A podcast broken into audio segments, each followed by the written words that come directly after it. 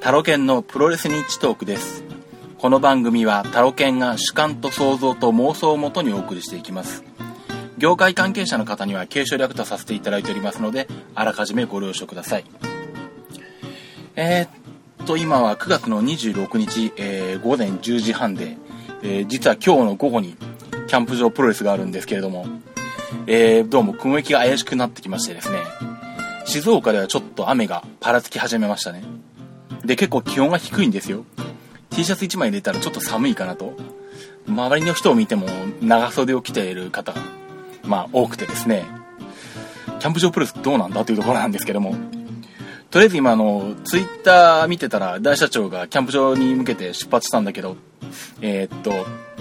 どうもあの、現地の話では午後から雨になるかもしれないので、えー皆さん、えーご来場の方は雨がっぱと持ってきてくださいという話があってですね、うん、ちょっと準備をしとかなきゃいけないなと思ってるところなんですが。で、まあそんな、えーと、キャンプ場プロレス開催前にですね、なぜ収録してるかと言いますと、えーっと、前回では、えーっと、前回の収録の時点では全然そのつもりはなかったんですが、急遽観戦してきた試合がありまして、その模様をお届けしたいと思います。えーっと、見てきたのがですね、9月の23日金曜日祝日にありました大日本プロレス。えー大日本プロレスの三重県の四日市オーストラリア記念館大会ですね。で、なぜ見に行ったかというと、たまたま侍で見たんですけども、この四日市大会でですね、えっ、と、メインイベントがですね、霞ヶ浦緑地公園四日市港水陸エニウェアアイテム持ち込みログインタグデスマッチと題して、えーカードがですね、えっ、と、伊藤隆二、バラモン周、バラモン慶組対、高木三四郎、沢宗則、アブドーラ小林というカードが、えー出てきまして、まあ出てきましてというか、あのーたまたま、なんだ、2日ぐらい前に侍をつけててですね、初めて知りまして、ちょっとこのカードは言っとかなきゃまずいんじゃないかと。ちょうど休みだし、まあ休みっていうか、あの、なんだ、まあ祝日で予定もなかったんで、これちょっと行くかと いうことになりましてですね、急遽四日市まで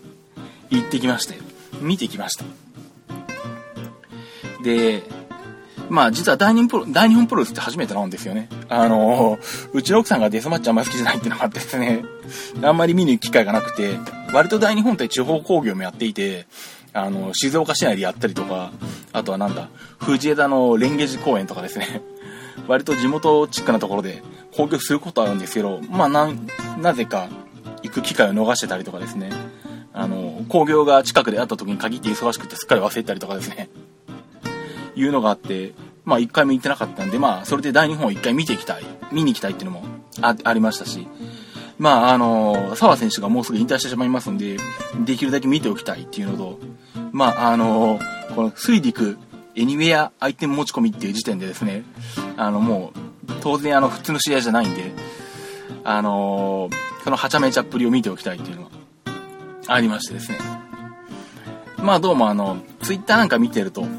このカードに惹かれてかなりの方が、えー来たようで、東京から来てる人とか、いろんな人もいたみたいです。で、まあこれ多分インディの仕事でもですね、えー今週のインディの仕事かな多分。そこで流れると思うんですけど、まあとりあえずそれを、えー見てきましたんで、まあそれも含めて、まあせっかくなんで、大日本プロレス全体の感想をですね、えーっと話していきたいと思います。で、えですね、えーっと、まあ、その、えっ、と、水陸両用カード、えー水陸エニューアイテム持ち込みデスマッチ。これはまあ、えーメインなんですけども、えーっとですね、印象に残ったものは、えっと、第2試合。えー普通のタッグマッチですね、30分一本勝負。忍、塚本匠対、橋本和樹、大谷正史組。という、まあ、大日本の若手に忍が入った、普通のタッグマッチです。でですね、まあ、これが、えーっと、非常にストロングスタイルの基本的な技の攻防になってまして、まあもちろんあの大日本プロレスにはストロング BJ っていうジャンルがあるんで、ストロングスタイルのカードがあっても当然なんですけど、まあどうしても大日本ってやっぱりデスマッチのイメージが強いもんですから、あの、この試合が、えーその対局にあるような試合で、逆に目を引いたんですね。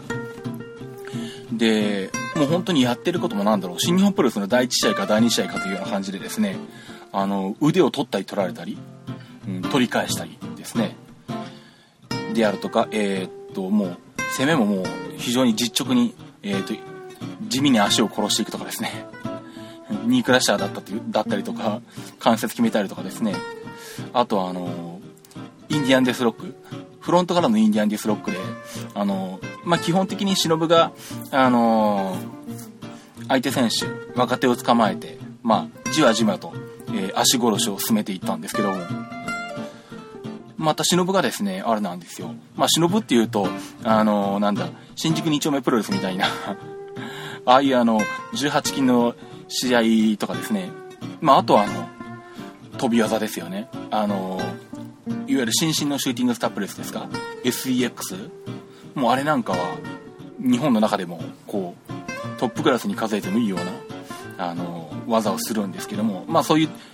飛び技のイメージが強いんですが、この試合では一切飛び技なしで、ドロップキックがやったのか？ドロップキックもひょっとしたらやってないのか？どうだったんだろう？というぐらい飛んでなくてですね、えー、も本当に、あの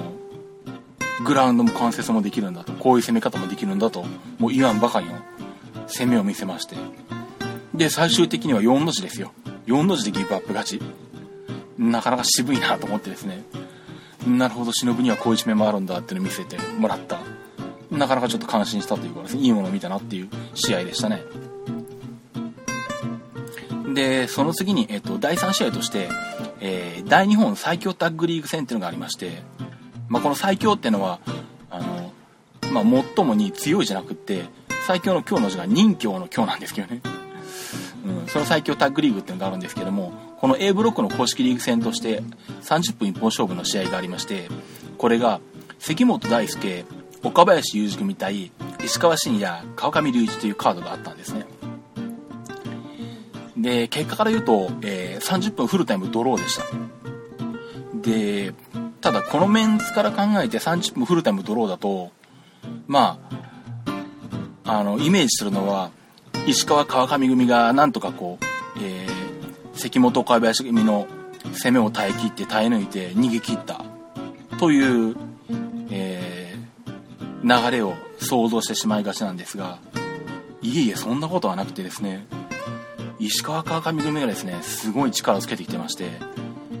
正直、これ30分フルタイムドローじゃなかったら、石川川上組が勝ってても不思議じゃなかったですね。うん。まあ、関本大輔、岡岡林組は、まあもちろん、パワーでも押してくるし、まあもちろん技もあるんで、関本結構細かいこと、細かいこととか、やるので、あの、まあね、当然、火祭りなんかで優勝してるぐらいですから、もうメジャー系の力つけてるんで、当然なんですけど、あの、まあもっと石川川上組は押されると思ってたんですよ。ところがどうしてですね、石川も川上もですね、全然負けてなくて、あのなんだろう。まあ、意地を張って打ち合いとかでも打ち勝つような場面もあったりとかあってですね、あるいは何だろう。えっ、ー、と、川上がやったんだったかな。関本とロックアップかなんかで組んで、腕を取ってバックに回ったと思ったら、えっ、ー、と、関本の、えっ、ー、と、膝の裏側に足をグッと、えっ、と、自分の足の裏を当てがってですね、で、そこに体重かけて、えっ、と、関本に膝をつかせて、で、そのままこう、えっ、と、バックから腕を掴んだまま、関本を、あの、ねじ伏せ上の、上を取ってしまうとかですね。そういうことをもういともあっさりと当たり前のようにやってしまってですね。関本、まあ当然、あのー、川上よりも体重上なん、上だし、パワーも全然上なんですけど、もう関節を、あの、決め、急所を抑えることで簡単にねじ伏せてしまうっていうですね。これはなかなかやるなと、うん、思いましたよ。ちょっとびっくりしました。で、結局なんだろう、25分過ぎぐらいに、あの、石川鏡組がですね、岡林をかなり捕まえて攻め込んだんですよ。で、ここで、あのー、ちょっとまあ、キャリアの差が出たのかなっていうところがあるんですけど、ここでうまく関本をカットし続けて、岡林を攻め続ければ、多分勝てたっていう流れだったぐらいまで攻め込んでたんですね。だけど結局は関本のカットを許してしまってですね。で、まあ、関本が岡林に勝って出てきてしまってまあそうなるともう関本の方はスタミナがまだ残ってるもんですからまあ振り出しに戻ったというか、うん、まあ残り数分ではまあ多分決着つかないなと思ってたらまあ案の定フルタイムドローになったんですが、うん、ただまあそんな流れだったんで石川川上組が勝っても全く不思議じゃない試合であったんですね。でここまで力をつけてるんであればまあこれあの要は元アジアタッグチャンピオンチームと合格以上に渡り合ってフルタイムドローなんでそれこそ石川鏡組がアジアタッグに何より上げてくしまってもいいぐらいのレベルだと思うんですよね。なんでもっとあの他団体とかに出ていってですねあのタッグリーグ戦とかですねタッグ戦線にこう絡んでいってほしいですねこの石川川上君の2人は。っていうようなあの試合でした。でその後ですねえー、っとまあハードカタッグマッチまあえー、っとこれはまあ、30分一本勝負のハードコアのタッグなんですが、えっ、と、葛西潤、えー、沼沢邪気の、えー、045ジャンキーズ対、えー、星野勘九郎、武田正史と。まあ、これは、あのー、まあ、想像通りといえば想像通り、予想通りって言えば予想通りなんですけど、まあ、あの、ハードコアの楽しい試合でしたね。まあ、あの、はちゃめちゃな攻めで。やっぱりでも、葛西の会場人気っていうのはすごいですね。うん。えー、まあ、売店にいる時も、あの、お客さんどんどん来てましたし。で、えー、まあ、なんだろう。まあ、僕としては、えー、っと、シェイからのパールハーバーですね。シェイ、シュワッチパールハーバーか。まあ、生で見れたら嬉しいなと。まあ、見たことはあるかな、多分。まあ、初めて見るわけじゃないんですけど、まあ、久々だったんで、うん、それが見れたのが嬉しいですね。で、えー、っと、まあ、最後、武田がジャーマンを狙いに来たところを葛西がですね、まあ、サムサムソンクラッチのように前に回転して回り込んででそのまま、えー、と丸め込めるフォールということで、まあ、葛西が武田を抑えたっていう決着でした。でここで休憩が入ったのかまあここで休憩が入ってセミになだれ込んだんですがセミがですねえー、っとクラシック BJ というシリーズでやってるカードで大日本プロレスで、まあ、昔10年ぐらい前とかかな、うん、数年前にやっていたスタイルのデスマッチをまあ再現しましょうという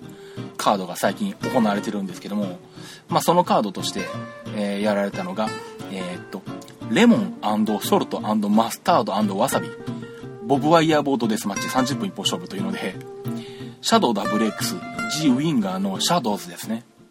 シャドウズ対佐々木隆稲葉正人。というカードがありましてで、やっぱりなんだろう。このクラシックスタイルになると、やっぱり WX が 光りますね。あの、狂気の使い方が秀逸。面白いというか、さすがっていう使い方してくるんですね。ね、今回特に、あの、一番面白かったというっていうかですね、そう使うかって思ったのが、あのー、まあこれあの、わさびが、あの、山盛りの練りわさびとかも出てきてるんですけど、あの、生のわさび。あの、なんだ、削ってない、あの、なんだ、取った状態の、植物の状態の、見かけ植物のままの状態のわさび、これも出てきてて、さらにおろし金も出てきてるんですね。で、このおろし金を、あの、なんだ、テープかなんかで、額に、こう、くくりつけて、で、おろし金のこう、おろしが外向いてる状態でくくりつけて、で、そこでこう、あの、頭におろし金を刺した状態で、そのおろし金のところで生わさびをすり込んで で、その状態で相手にヘッドバットをするとか、さらにあの、そのおろし金を相手の頭にこすりつけるとかですね。これは痛い。これ見るからに痛そうで、絶対死にるだろうっていう攻め方があって、まあ稲葉がずっと捕まってたんですけど、そんなのでやっぱさすが、こういうスタイルやらせると、WX はうまいなと思ってですね。なかなか面白かったんですがまあ最終的には、あの、稲葉が捕まったのかな？なんだっけ、椅子の上のブレーンバスターで WX が稲葉を抑えたんだったかな？なんかそんな試合機からあったと思うんですが。で、えー、っと、まあそこまでがセミで、で、まあ問題のメインに至るわけですね。えー、まあもう一度言いますと、えー、霞ヶ浦、霞ヶ浦緑地公園四日市港水陸エニウェアアイテム持ち込み6人タッグデスマッチ。あの、霞ヶ浦緑地公園っていうのは、まあ、この、会場になっているあの、四日市のオーストラリア記念館の中にある、まあ、公園のことなんだと思うんですけどね。あの辺、霞ヶ浦って地名がある、の地名っていう地名のとこがあるんで、で、まあ、あの、海に面してるんで、まあ、港なんですよね。なんで、すぐそばにも、あの、もう海があるという場所なんです。ねで、まあ、カードはさっきも言ったように、伊藤隆二、バラモン州、バラモン K 組、対、高木三四郎、沢宗則、アブドラ小林と。まあ、チーム変態大社長ですね。が入った、まあ、えー、6人タッグ、30分一本勝負と。まあ、大日本のメインに高木三四郎大社長が出るっていうのは多分滅多にないんですけど、まあ、このスタイル、まあ、デスマッチというか路上マッチに近いんで、まあ、この変態大社長が呼ばれたというか、まあ、沢の引退ロード的な意味合いもあるんでしょうけどね。で、まあ、あの、試合開始前のですね、あの他の試合がやってる間に、どうもあの、高木三四郎大社長とアブドーラ小林がですね、あの、会場周辺をロケハンしてたって話が ありまして、どうもあの、周りを歩き回ってですね、どこに何があって、あの、どこでどういう風にこう行くかっていう計画を練ってたよらしいです。しかもあの、アブドーラ小林に至ってはですね、まあ、あの、試合開始どころか、あの、会場が、あの、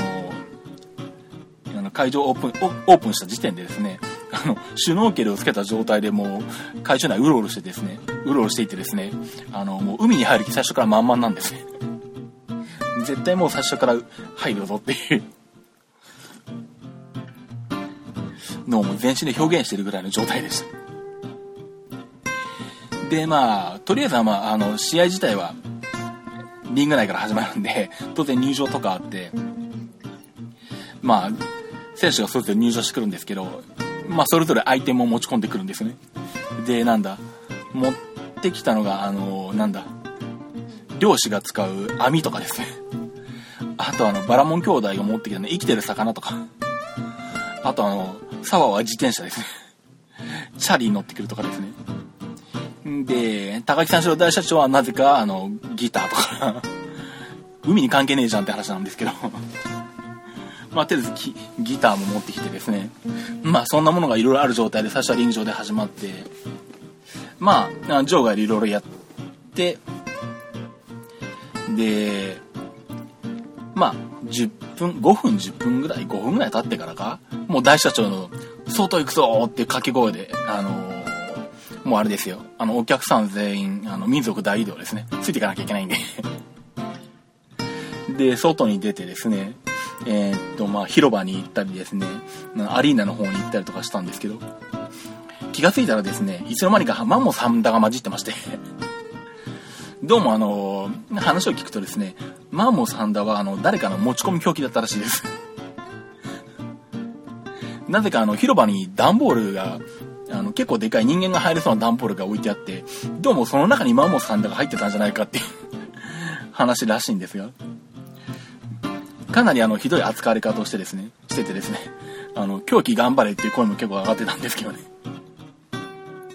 で、広場で散々やりつつ、また大移動してですね、追っかけていくのが大変なんですけど、歩きより相当あるんですけどね。あの、この辺のあの、なんだ、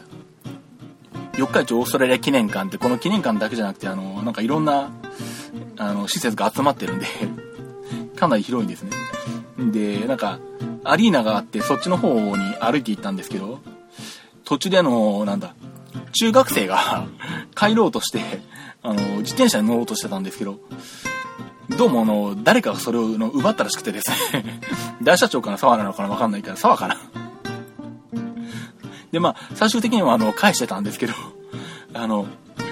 当然あの、プロレスで、あの、しかもこんな外で試合してるっていうのは、あの、理解してないんで、中学生はもうあのなんだ、こいつらは一体何なんだという、この集団は何なんだという、まあ、あの、中学生が呆れるぐらいあの、大人げない感じをですね、全力で発揮してましたね。で、まあ、アリーナからさらに戻ってきて、で、海に向かう途中に公園みたいなところがあるんで、まあちょっとその公園の辺りでやったりとかですね、して、あとは、え、っと、だんだん海に近づいていくわけですね。で、まあ当然落ちるわけですけど、海にも。海がですね、あの、なんだろう。あの、浮き桟橋があって、まあ、え、っと、なんだ。その浮き桟橋に渡る、まあ、簡単な橋みたいなのがかかっていて、まあそこへは観客は入っていけないんで、浮き桟橋の方に行っちゃうと、あの岸から、あの観客はみんなこう、眺めるような感じになるんですけどね。なんでまあ逆に見やすくなったんですけど、あの、なんだろう。広場とか地面でやってると、あの、もう人だかりになっちゃって前の方に無理に入っていかないと見えないんで、声だけ聞こえるけど何やってるかよくわかんないっていうのがあるんですけどね。うん。なんであの、海に行った時、海の方のあの、浮桟橋に行った後の方が見やすかったですね、そういう意味では。で、その浮桟橋に向かって行った時に、沢だけなぜか全然違う方向にあの走って行っちゃったりですね、どこ行くんだろうと思ったんですけど、なんか10分ぐらいしてやっと帰ってきたんですけど、あの、どっかからチャリを持ってきてですね、チャリで走って駆けつけてきまして、まあその間に、あの、高木三四郎大社長と、アブドーラ小林と、あと、伊藤隆二とバラモン兄弟は、あの、桟橋でこう、やり合ってですね、まあ当然あの、落とされてるわけですね。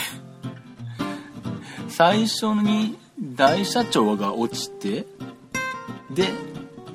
小林が落ちて、で、上がろうとしてるところをこう、あの、手をかけたらその手を踏むとか結構ひどいことやったりとかですね。あの、上からこうあの、上がろうとする頭を足でこう、蹴るとかですね。やってたりしたんですけども。で、そこに沢が自転車で、えー、突っ込んできて まあ当然あの浮き桟橋グラグラしてるんで、バランス簡単に崩れるんですけど、まああの、お約束通りあの、自転車ごと海に沈むみたいな しかもあの自転車多分引き上げられてないと思うんですけど、どうなったんでしょうねで、最終的には伊藤隆二も含めて全員落ちたんです。で、まあ、海に落ちちゃったらしょうがないんで、あの、とりあえず上に上がるしかないんですけど、アブドール小林が体重もあるせいもあって、あの、自力で上がれなくて、結構その浮き桟橋があの上がりにくいんですよ。なんだろう、あの、まあ、グラグラしてるし、あの、まあ、人がそこから這い上がるってこと想定されてないと思うんで、なんかうまくつかめるとこもなくてですね。で、足もかけるところもなくて、で、最終的になんだろう、浮き桟橋とあの、そこへ渡る橋のところの、ちょっと、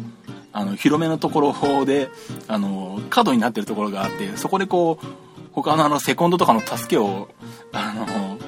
得て、なんとかこう、上に上がってたんですが、あの、悲惨だったのはマンモスハンダで、マンモスハンダもうちょっとあの、奥の方で落ちたんですね。で、上がろうとするけど上がれない。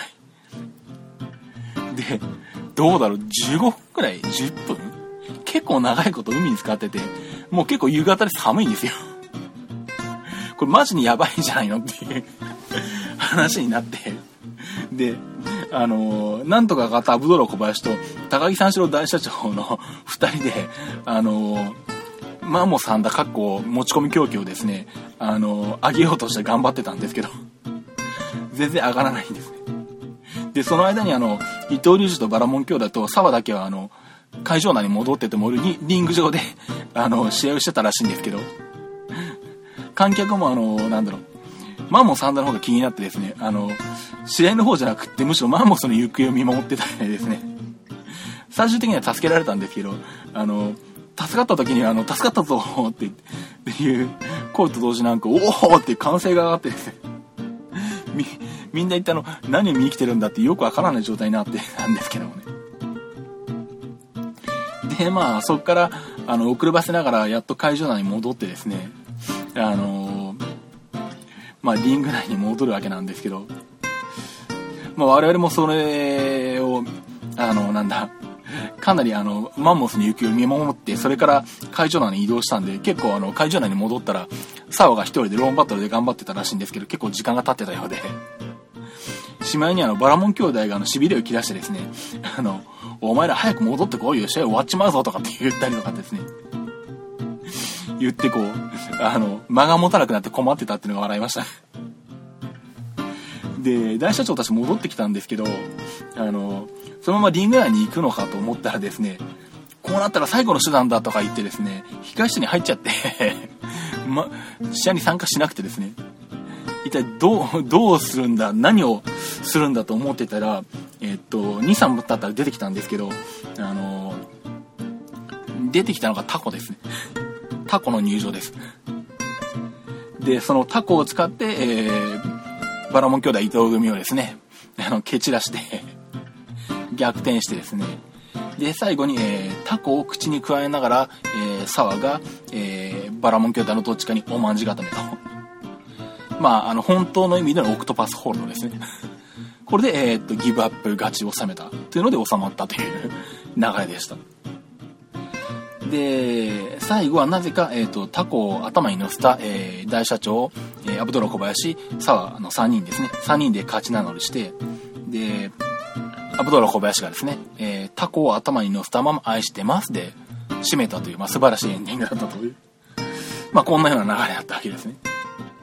まあ、おそらくこの模様ですね、あのー、今週木曜日の、木曜日かなあのー、のインディの仕事で多分、えっ、と、特殊、特番かなんかで、特集かなんかに流れると思いますんで、あの、私もあの、結構、人高になってて見えないところとかあったもんですから、あの、楽しみにしてるんで、それを見たいと思いますんで、皆さんよろしかったら、あの、インディの仕事をご覧になってください。というところでですね、本当はこの後もう一講義を見に行ったんですけど、長くなるんで一回ここで切ろうかな。うん。あのー、次回、えっ、と、この後にさらに同じ日の夜に、あの、名古屋のスポルティーバであった、チームデラの興行にも見に行ったんですけども、えー、プチデラっていう、まあちょっとミニ工業になってるんですけどね。まあその模様もちょっとあの、じっくりお話したいんで、えー、一回ここで切って次回に回したいと思います。